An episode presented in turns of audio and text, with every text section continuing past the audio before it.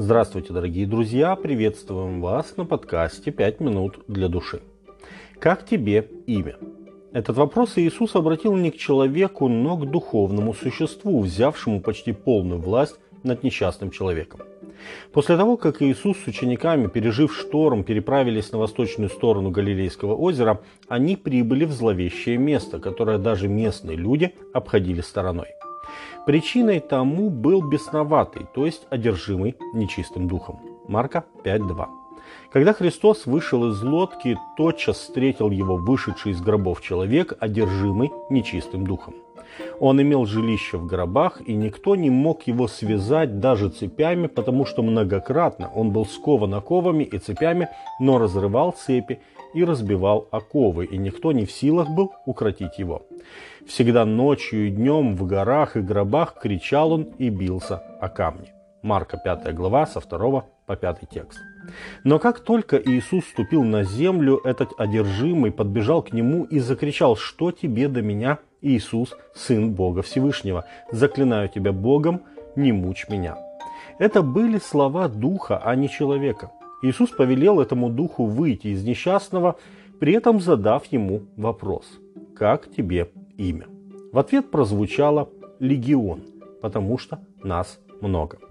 Не совсем понятно, почему Иисус задал Духу этот вопрос, но позвольте предположить, что это было сделано ради учеников, которым следовало увидеть, с каким врагом им предстоит столкнуться, когда Иисуса не будет рядом.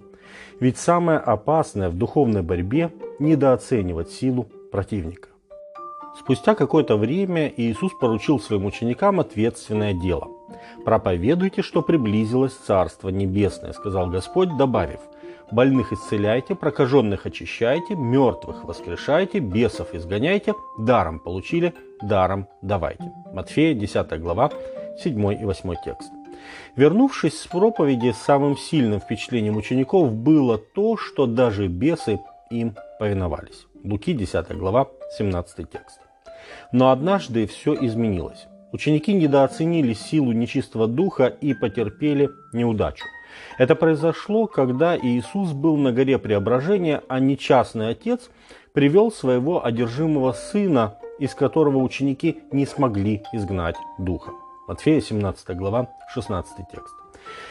Позже на недоумение учеников Иисус ответил, что это из-за их неверия они не могли изгнать его, ибо род этот, имеется в виду духи, изгоняется молитвой и постом. Матфея 17 глава 20 и 21 текст.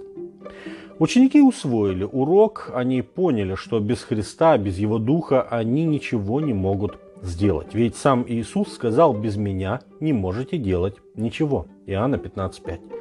В нас нет никакой силы противостоять духовному врагу, но эта сила есть у Христа, который Духом Святым готов дать нам свою власть и силу. Ведь он сам сказал, что у веровавших будут сопровождать знамения, одно из которых – способность изгонять бесов именем Иисуса Христа. Марка, 16 глава, 17 текст. Апостол Павел также изгонял бесов именем Иисуса, но когда этим решили заняться сыновья некоего Скевы, приказывая духом именем Иисуса, которого проповедует Павел, дух не только их не послушал, но и избил их руками своего медиума. Деяние 19 глава, 15 текст. Павел прекрасно понимал, с кем мы имеем дело. Он писал в Ефес, кстати, город, где и произошла эта история. «Облекитесь во всеоружие Божье, дабы вам можно было стать против козней дьявольских. Потому что наша брань не против крови и плоти, но против начальств, против властей, против мироправителей тьмы века сего, против духов злобы поднебесных. Для сего примите все оружие Божье, дабы вы могли противостоять в день злой и все преодолев устоять. Ефесянам 6 глава с 11 по 13 текст. Истина, праведность Христа, готовность благовествовать, вера, знание Божьего Слова и молитва – вот то все оружие, о котором говорит Павел. Но Иисус также предупредил нас и об обратной стороне этой духовной борьбы – он напоминает и об ответственности самого освободившегося человека. Когда нечистый дух выйдет из человека, то ходит по безводным местам, ища покоя и не находит.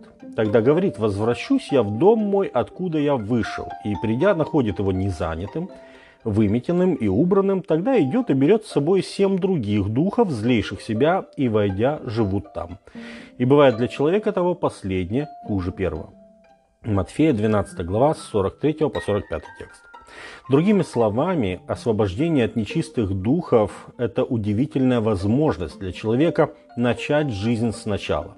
Начать жить со Христом, которого раньше не было в жизни этого человека. Впустить Христа в свое сердце и тем самым предотвратить повторное впадение в духовное рабство. С вами были «Пять минут для души» и пастор Александр Гламоздинов.